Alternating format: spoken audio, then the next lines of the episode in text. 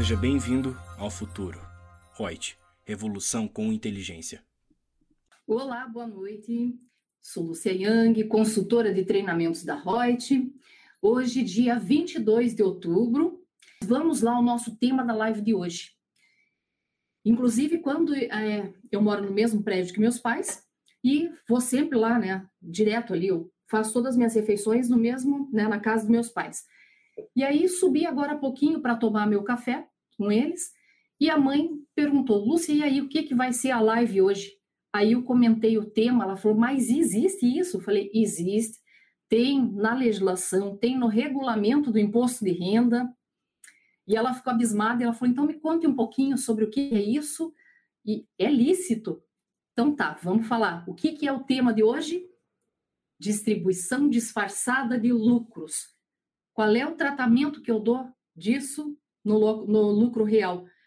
Bom, seja no lucro real ou qualquer outra forma, mas a gente tem que tratar disso. Não é engraçado, né? Nos dias de hoje, com toda a transparência que vigora pela contabilidade, com os SPEDs, tudo, você falar em distribuição disfarçada de lucros. Eu acho até esquisito, né? Porque, veja, hoje, com toda essa transparência, qualquer coisa que você vai falar, você tem que dizer quem está pagando ou entregando uma mercadoria ou doando, enfim, de quem para quem. Você tem uma origem e tem uma aplicação daquele recurso. É uma contabilidade. Não tem mais isso de praticamente o sujeito ficar oculto. Você veja que até em sociedade em conta de é, sociedade é, em conta de participação, que você tem lá o sócio, que era antigamente chamado de sócio oculto, que hoje ele chama-se sócio participante, nem o nome mais oculto é, porque não tem mais como ficar oculto com todo o cruzamento de informação. Mas vamos lá, vamos falar um pouquinho dessa tal distribuição disfarçada de lucros. E já digo de antemão, é claro que é errado, né, gente? Então, já o primeiro ponto. Mas para a gente não cometer esses enganos, esses lapsos aí, então vamos saber exatamente o que é para não recair nessa situação. E que uma grande coisa que eu vejo de que leva as pessoas a ter esse tal de distribuição disfarçada de lucros uma delas é o fato do empresário não conseguir se descaracterizar da pessoa jurídica. A pessoa física do sócio ou jurídica de sócio com a jurídica na qual ele é sócio. Todo mundo inventa de fazer uma confusão patrimonial. E aí é muito complexo. Então, as pessoas dizem, mas como que eu não posso ter benefícios? Eu sou sócio de tal empresa. Um, um, a lei diz que não pode. Então, a gente tem que respeitar isso. Veja, então quais seriam as hipóteses legalmente previstas aí nas normas, principalmente no nosso regulamento do imposto de renda. Só que é legislação que já vem ó, há muito tempo. Então, se a gente vai no regulamento do imposto de renda, no capítulo próprio que fala em distribuição disfarçada de lucros, uma das coisas que coloca-se ali já mostra a subjetividade do tema. É que diz presume-se distribuição disfarçada de lucros. Quer dizer, então, não é é distribuição, presume-se. Cabe à parte fazer prova, fazer jus que aquilo ali não é uma distribuição disfarçada. Então, vamos lá. Presume-se distribuição disfarçada de lucros, o negócio pelo qual a pessoa jurídica. Primeiro exemplo que a gente teria ali, quando ele essa pessoa aliena por um valor que seja notoriamente inferior ao valor de mercado, um bem do seu ativo a uma pessoa jurídica ligada. Então, se eu tenho uma pessoa jurídica que é ligada a uma outra pessoa jurídica, e essa empresa A vende para essa empresa B ligada por um preço muito menor do que aquele que é praticado no mercado, que está dando benefícios para essa outra, isso é uma presunção de distribuição disfarçada de lucros. Então, exemplo, a, a pessoa jurídica que faça uma venda de um bem que vale, vamos supor lá, 200 mil, né? O preço dele de mercado, mas vendeu por 50 mil para essa empresa ligada. Essa diferença de 150 mil que tem entre é, uma operação e outra é que é classificado como distribuição disfarçada de lucros.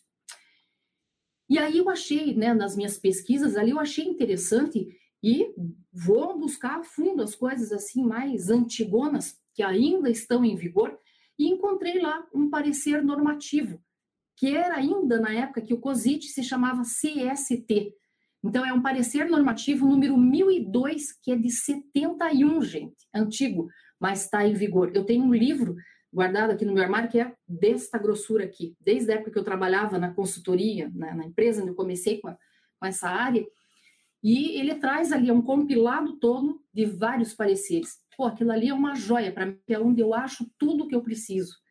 Então, esse parecer diz que, olha que interessante, que o simples fato do bem negociado pelo valor contábil não é suficiente para afastar uma presunção de distribuição disfarçada de lucros se o respectivo valor de mercado for notoriamente superior.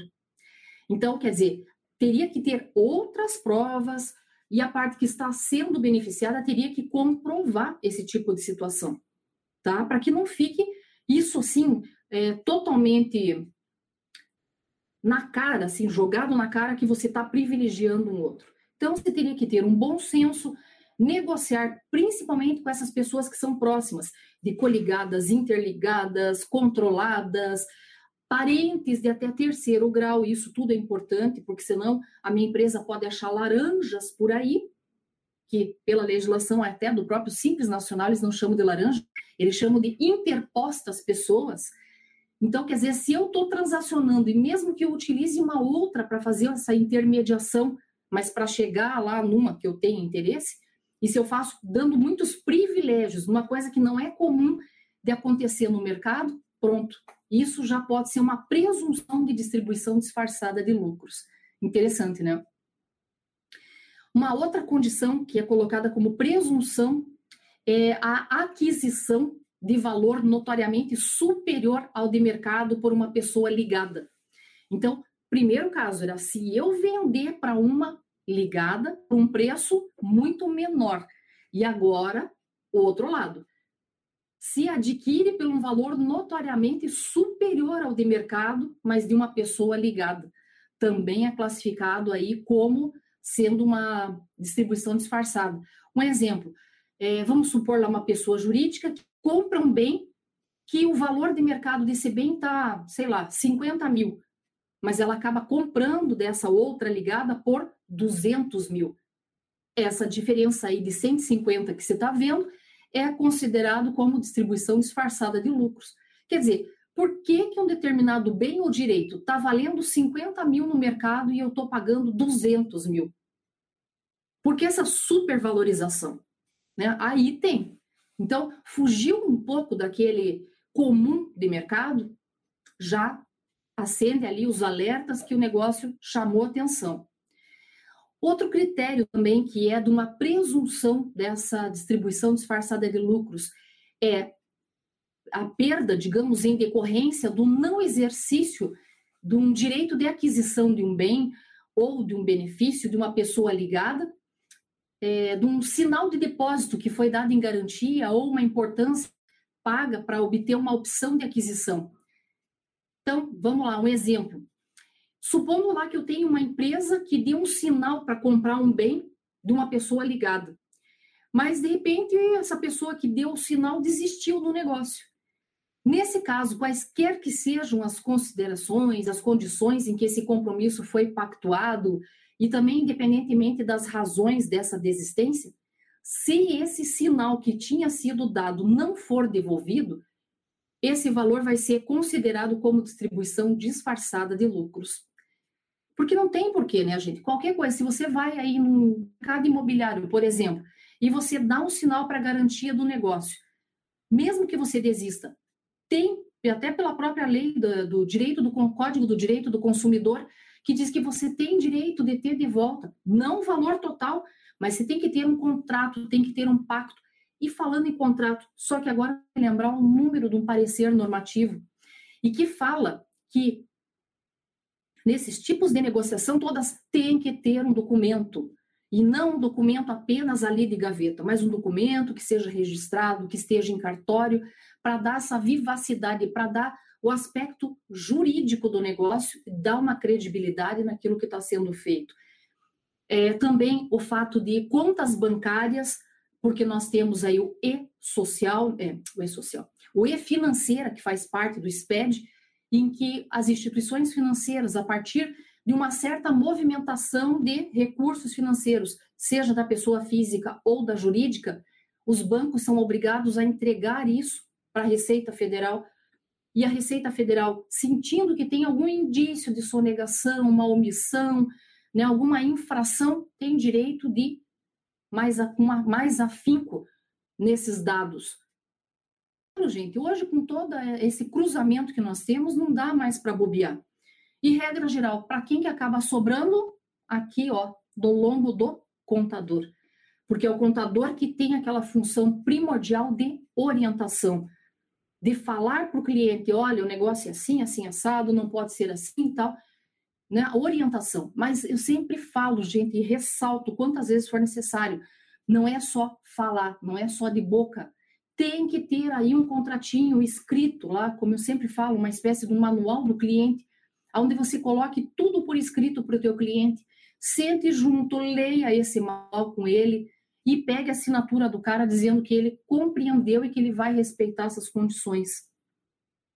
Caso ele venha infringir alguma dessas normas aí, lembre-se que você, pelo Código de Ética do Contador, você tem sim é, a possibilidade de dizer, ó, a partir daqui, eu te dou tantos dias, você vai buscar um outro profissional de contabilidade que te atenda, porque você não está mais acreditando, não está respeitando mais o meu trabalho. Tchau, fico só mais esse tempo até eu passar a contabilidade para o próximo, mas não quero mais. Porque hoje, com toda essa responsabilização e tudo, acaba sobrando para o profissional contábil. Porque é ele que tecnicamente tem o conhecimento e tem essa obrigação. Olha, eu diria até mesmo que o contador ele é visto hoje, palavras minhas, tá? Como se fosse um interposto mesmo nesse sentido. Ele fica ali entre o fisco federal, estadual, municipal e entre o cliente, entre a cruz e a espada. Eu sempre brincava e dizia que até aquele o símbolo da contabilidade, né? E o caduceu e que tem aquelas cobrinhas, eu digo sempre o caduceu ali aquele no meio é o contador, uma cobrinha é o fisco e a outra é o cliente. Porque o cara fica ali, nossa, quem que eu atendo? Será que eu atendo ao fisco? Se não, eu tenho penalidades, aí eu vou ter que bancar isso ou atendo o meu cliente, que é o cara que me paga.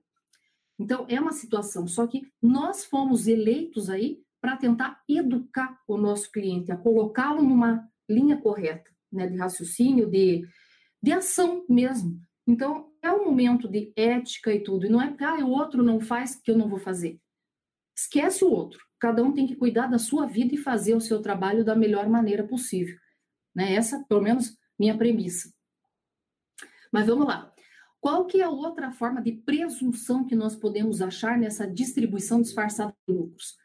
Quando é feita uma transferência a uma pessoa ligada, sem pagamento ou que seja por um valor inferior ao valor de mercado, de um direito de preferência de subscrição de valores mobiliários na emissão das companhias, ou seja, ações, debêntures, bônus de subscrição.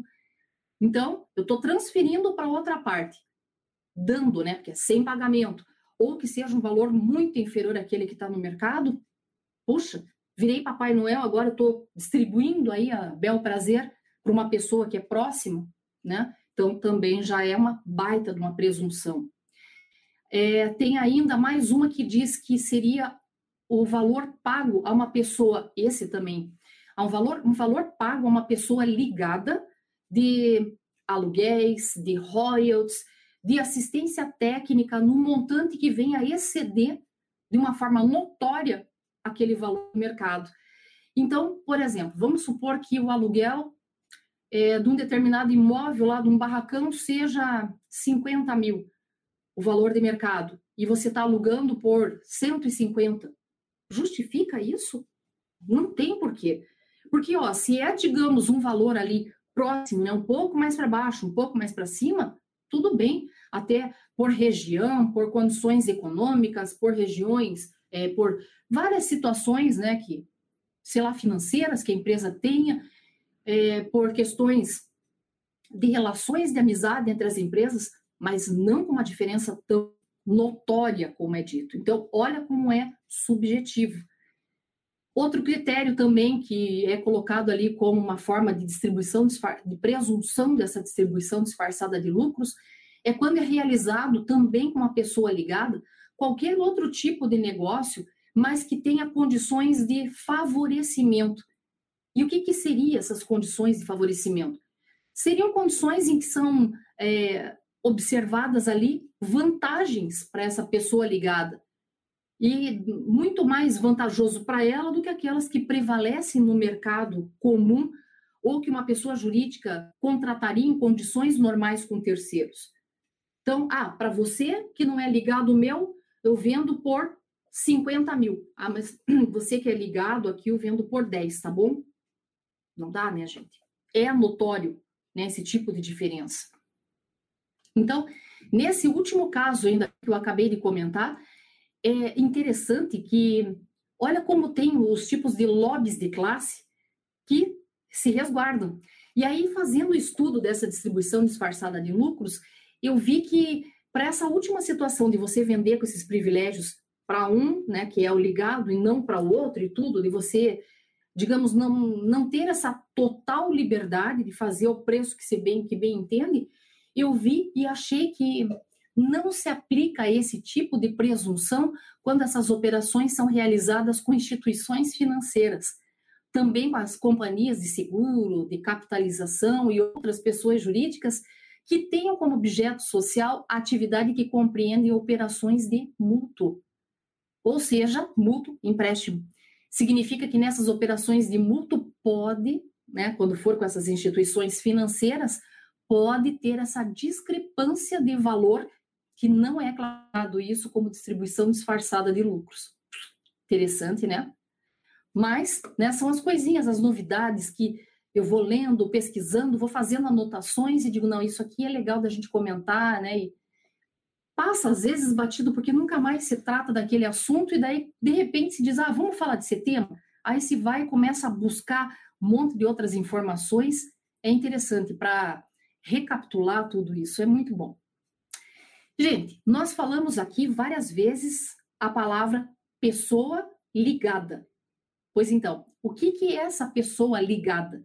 A própria legislação já estabelece isso, que é classificado como ligado, nesse aspecto, o sócio ou acionista, mesmo quando é de outra pessoa jurídica, porque eu posso usar alguém para intermediar essa situação, então, vamos supor que eu sou sócia da empresa A e da empresa B. Eu não estou eu diretamente fazendo a negociação com essa empresa, mas eu estou usando uma outra para intermediar, para ter benefícios. Isso também mostra que é uma simulação e que é uma forma de distribuição disfarçada de lucros. Outro também que é colocado em relação ao administrador ou titular. E até porque esse administrador, se a gente for lá no Código Civil, é dito que o administrador, tanto ele pode ser um dos sócios da empresa, como pode ser até um terceiro que não faça parte do quadro societário da empresa, mas que esteja ou lá num adendo no contrato social, né, pulando ali quais seriam, digamos, uma procuração, quais são é, os direitos, as obrigações, os deveres que ele vai ter, que ele assume, né, perante a empresa. Então, Outro também que é classificado aí como ligada, e que não precisa daí ser como pessoa jurídica ligada, é pessoa ligada. Seria o cônjuge, né, ou parentes de até terceiro grau. E daí eles dizem, inclusive, os afins e do sócio dessa pessoa física ou do administrador ou do titular. Quer dizer, até mesmo se, digamos, eu tenho um administrador que é um terceiro que está lá gerindo a empresa mas se ele tem alguém que tem esse parentesco até o terceiro grau, pronto. E fez essa negociação com essa outra pessoa, tá feito. É uma possibilidade, se foi diante dessa condição totalmente, notoriamente vantajosa, é classificado né, como essa possibilidade de distribuição disfarçada de lucros. Rafael Fonseca está aqui também dando boa noite para todos nós. Rafael, muito obrigada por estar nos assistindo. Por enquanto, não tem perguntinhas ali, mas vamos falando. Quer ver um outro ponto que dá para a gente tratar de, dessa distribuição disfarçada de lucros? Opa, ele colocou ali, ó. Ah, Rafael colocou. Já, já entro no assunto. Vamos ver o que, que o Rafael colocou. Outro dia fui prospectar um cliente de lucro real e ele, para aumentar a sua despesa de aluguel, fez um aditivo no contrato de aluguel da holding, dona do imóvel da empresa, aumentando significativamente. Tá aí, Rafael. Obrigada. Parabéns, tá aí um caso super prático, né, que coloca essa situação. Já vamos chegar na parte tributária ali, o que, que teria. Quer ver uma outra situação que pode ter? É a permuta de bens com essas pessoas ligadas. E aí nós temos fundamentação legal, que é antiga, mas está em vigor, que é a instrução normativa, que antes era só chamado de Secretaria da Receita Federal, né? A número 107 de 88. E essa instrução normativa estabelece que devem sempre tomar por base valor de mercado dos bens. E esse valor de mercado, para, digamos, ter mais substância, ter mais validade jurídica, seria interessante ser apoiado em laudo feito aí por três peritos ou por uma entidade, uma empresa especializada que estivesse desvinculado dos interesses desses contratantes, com a indicação de quais seriam os critérios e que está sendo usado, né, para definir o valor e, claro, sempre instruído com toda a documentação pertinente a esses valores, esses bens aí avaliados. Nas operações de permuta também entraria isso, e permutas que sejam realizadas. E veja, essa parte até do perito está previsto na Lei das Sociedades Anônimas, tá? Bem no comecinho. Bom, essas permutas seriam entre pessoas jurídicas coligadas, controladas, controladoras, e sob controle comum ou associadas por qualquer forma. E ainda também entre pessoa jurídica e o sócio dessa pessoa jurídica, administrador, titular ou cônjuge ou parente de até terceiro grau, inclusive algum afim dessas pessoas aqui que eu citei. E para isso, existe um parecer normativo CST de 73, número 213. E esse parecer vem reforçar né, tudo que nós falamos aqui estabelecendo que se a empresa fizer permuta de bens é, de qualquer natureza com pessoas que são ligadas a ela, a tributação, é, a atribuição, perdão, não é a tributação, a atribuição desse valor, se for inferior àquele realizado em regras normais ali de mercado, do bem que foi entregue pela empresa, ou também se for um valor muito superior ali ao de mercado desse bem, que está sendo recebido, caso não haja pagamento dessa diferença, isso é caracterizado como distribuição disfarçada de lucros. Por quê? Se, vamos supor, eu tenho, sei lá, deixa eu pegar aqui duas coisinhas. Eu tenho esse mouse e tenho esse controle remoto. Se eu disser que esse mouse custa 50 mil e esse aqui custa 10 reais, nós vamos permutar. Uma empresa permutou um bem pelo outro. O valor é o mesmo. Se eu permutei, significa que eu entendo que é o mesmo valor. Agora, se nós permutamos, mas não pagamos uma diferença, porque isso aqui era 10 reais, isso era 50, se eu não dei os outros 40, essa diferença é classificado aí como distribuição disfarçada de lucros. Porque não pode ter essa supervalorização de uma coisa que não, não é esse o valor. Então, por isso que seria interessante ter o laudo né, desses peritos e tal, dizer né, quais foram os critérios de avaliação do bem e tudo, para evitar qualquer situação futura em relação a isso. E essa, esse, essa diferença paga em dinheiro é chamada de torna. Tá? Isso tem tanto na pessoa física quanto na pessoa jurídica. E se nós formos até em perguntas e respostas da Receita Federal, tem até a tratativa que é feita em cima da torna. Na parte lá de pessoa física tem isso, tenho certeza. Da jurídica eu não me lembro de ter visto isso, mas na da perguntas e respostas de pessoa física tem permuta com e sem a torna. Interessante dar uma olhadinha. Bom, e se ao invés de permuta seja feita uma transferência gratuita ou por um valor inferior àquele que é praticado no mercado de benfeitorias em imóvel locado de uma pessoa ligada? Hein, Rafael? Aí poderia entrar essa situação aí também, né? Não só do valor do aluguel. Ah, mas eu vou fazer uma benfeitoria e não vou cobrar nada. Ué, como é que você não vai, não vai ser ressarcido por aquilo que você está fazendo, que vai agregar o bem? Isso não é uma distribuição disfarçada de lucros? Então, vem também parecer normativo que estabelece sobre isso. Também é parecer normativo CST número 869 de 71. Dessa vez eu fui lá para o passado, né? Para esse tema aí é tudo parecer normativo antigão. Mas esse parecer, ele estabelece que a pessoa, que a empresa, né, a pessoa jurídica, se ela realizar a construção ou benfeitorias no imóvel locado de uma pessoa ligada, e no término desse contrato de locação, essas construções, essas benfeitorias ali forem transferidas de forma gratuita ao locador, ou mesmo a indenização que tenha que pagar em relação a essas benfeitorias, se ela for notoriamente inferior ao valor de mercado dos bens, fica tipicamente ali definido que é uma distribuição disfarçada de lucros.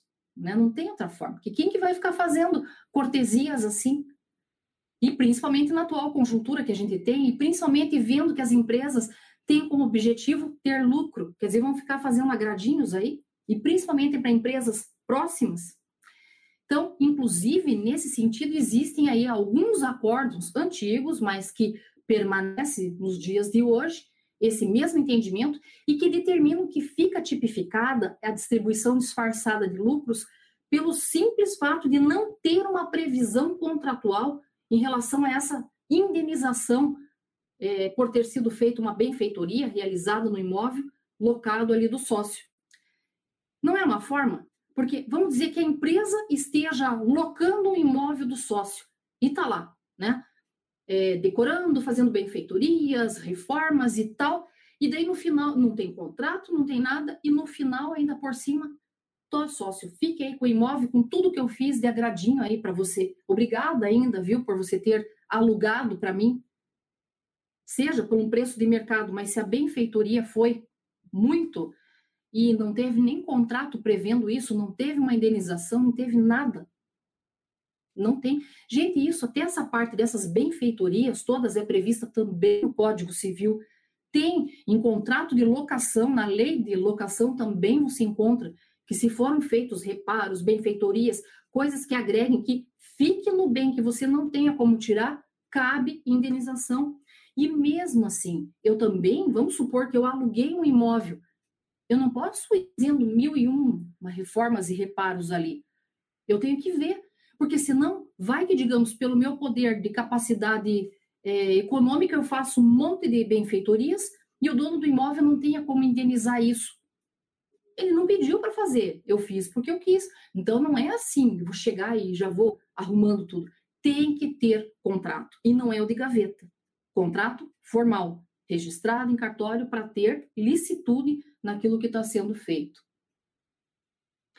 É, temos aqui também a Ediane Bezerra, também que está entrando aqui no chat, dando boa noite para nós. Boa noite.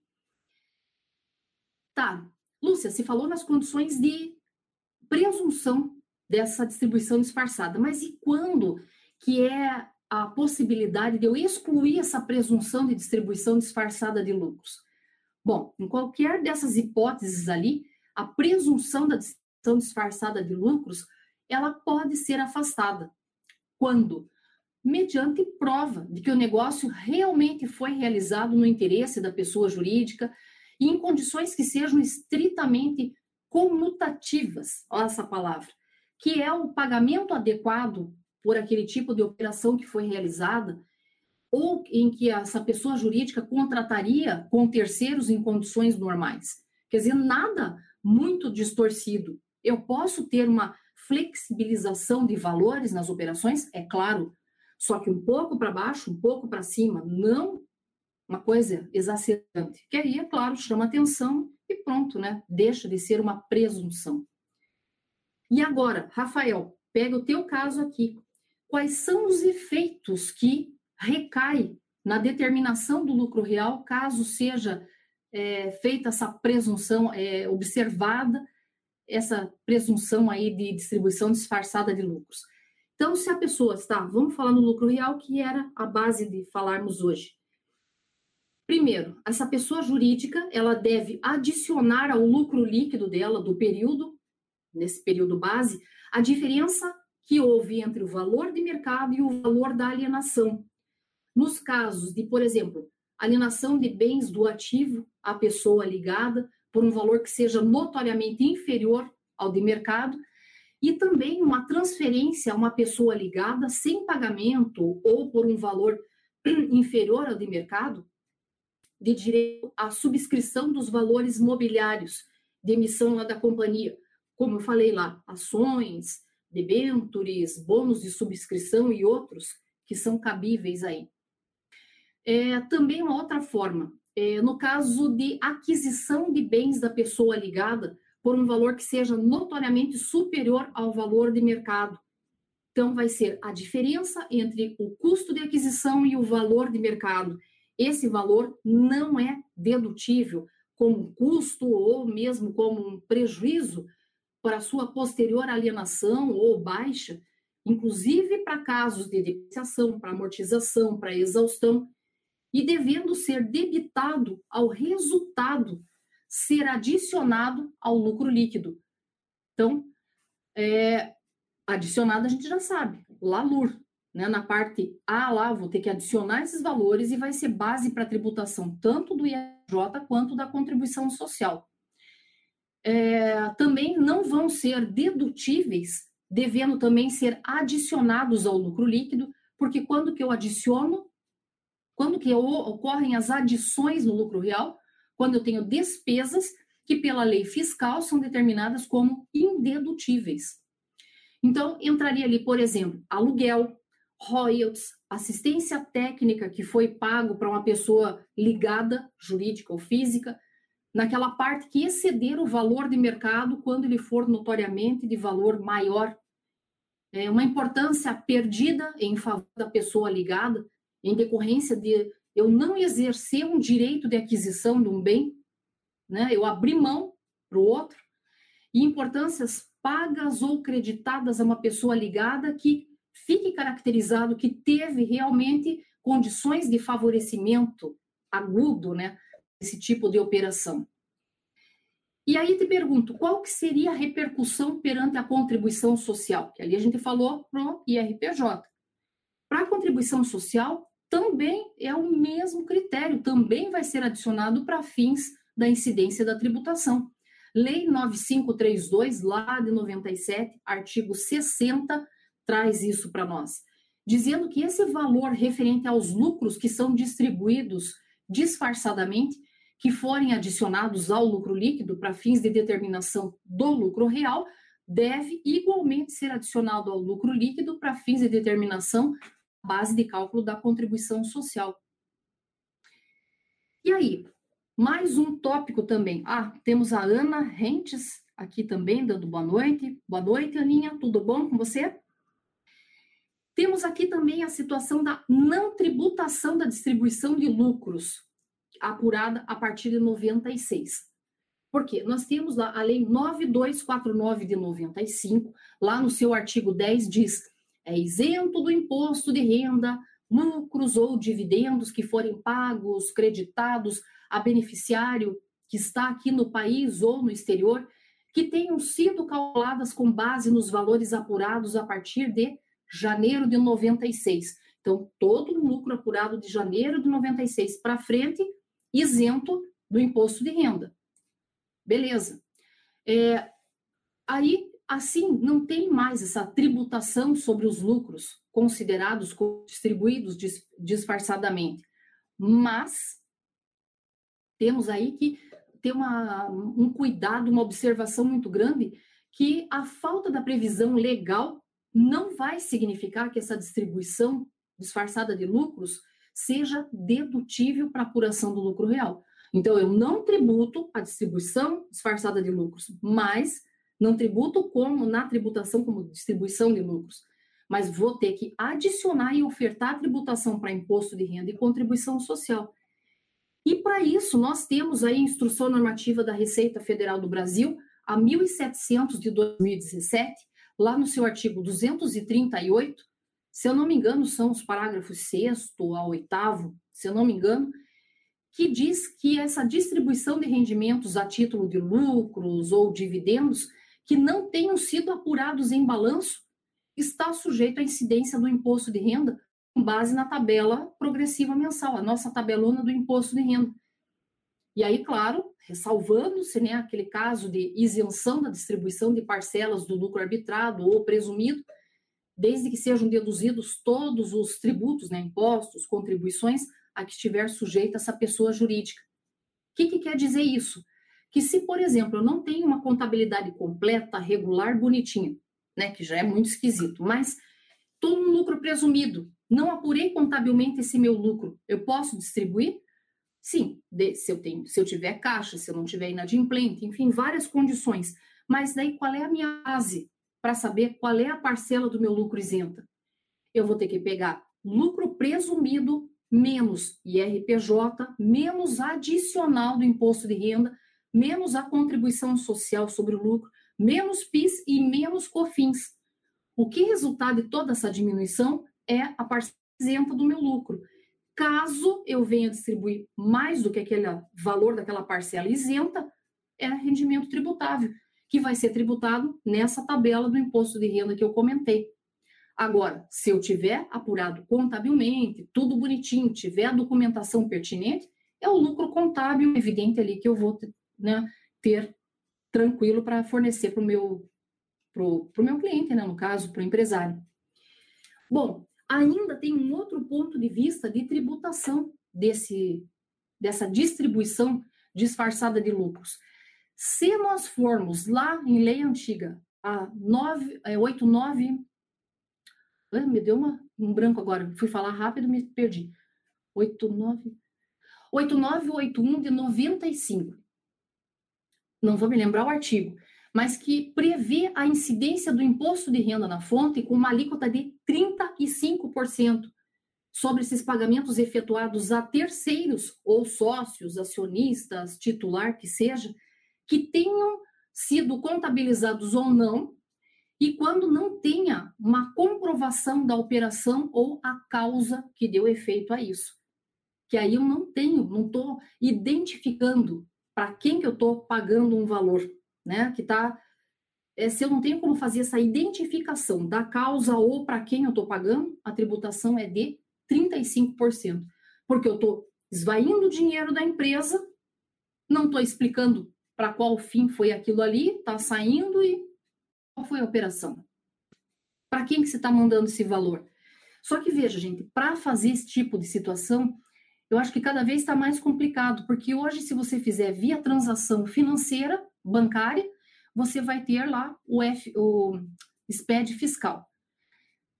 Teoricamente, nós temos a previsão daquela chamada DME, que é aquela demonstração de movimentação econômica, que se eu tiver com dinheiro sem transitar por banco, estou com a minha maleta de dinheiro, tirei debaixo do meu colchão e vou pagar aí para o Felipe, nosso Felipe Pereira aqui, que faz toda a edição dos vídeos e tudo.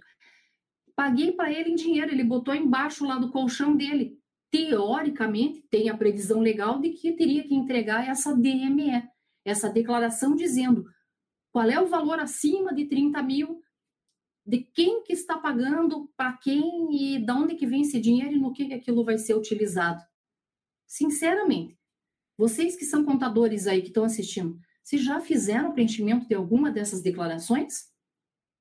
Olha, sinceramente, desde que isso surgiu, e cursos e tudo, e conversas que eu vejo, ou grupos no WhatsApp, eu não vejo ninguém comentar sobre isso, gente. Não vejo mesmo. Nunca vi. Né? A pessoa nem se fala em DME, nem sabe da existência desse negócio. Né? Então, e o contador, lembrando que ele é o braço direito do empresário, que ele está junto ali, né? Então, pode responder sem ter noção do que está acontecendo. Tá, e se por um acaso, diante dessa situação, é, for pego, né, tiver um lançamento de ofício, porque o cara não pagou o tributo, então, não sendo efetuado o recolhimento desse imposto aí, o contribuinte está sujeito a um lançamento de ofício pela autoridade tributária. E aí a gente recorre ao regulamento do imposto de renda de 2018, no artigo 998, que diz que a multa, no caso de lançamento de ofício, vai ser de 75% sobre a totalidade dessa diferença do imposto sobre a renda, no caso de falta de pagamento ou de recolhimento do imposto. E, né, para fecharmos aqui né, o conteúdo que eu tinha, o embasamento. Aonde vocês podem encontrar? Bom, eu falei vários pareceres normativos, falei na instrução normativa 1700 de 2017, falei na lei 8981 de 95, na 9532 de 97, mas basicamente, onde é que eu posso achar melhor? Vai numa única ali, que é o nosso decreto, né, que é o regulamento do imposto de renda de 2018, artigos 528 ao 532. São poucos artigos, mas que você acha ali a fundamentação específica que eu, de toda essa tratativa que foi dada aqui. Deixa eu dar uma olhadinha se entrou mais alguém. Depois da Ana entrou Erlandson. Boa noite, Erlandson. Tem o Eduardo Raim Taborda. E ele diz: como é visto pelo fisco as antecipações de lucro?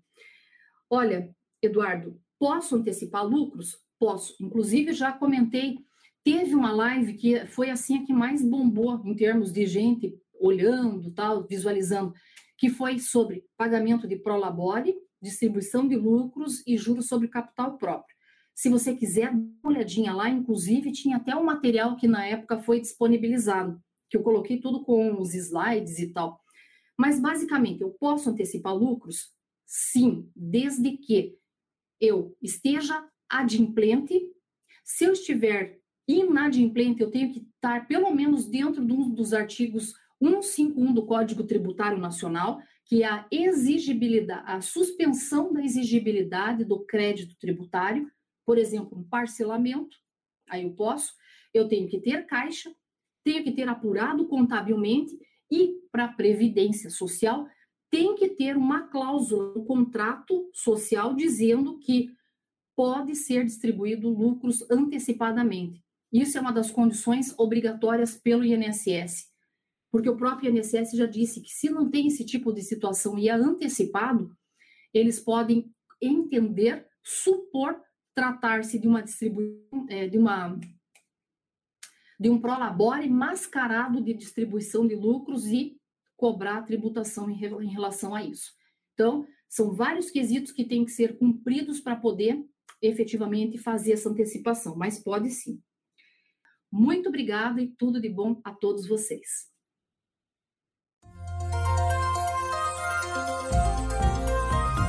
Gostou do nosso podcast? Acesse youtube.com/royts_aí e assista a versão em vídeo. Deixe seu like, compartilhe com seus amigos e se inscreva no nosso canal. E não se esqueça de ativar as notificações para acompanhar nossos conteúdos semanais. Aproveite! Até mais!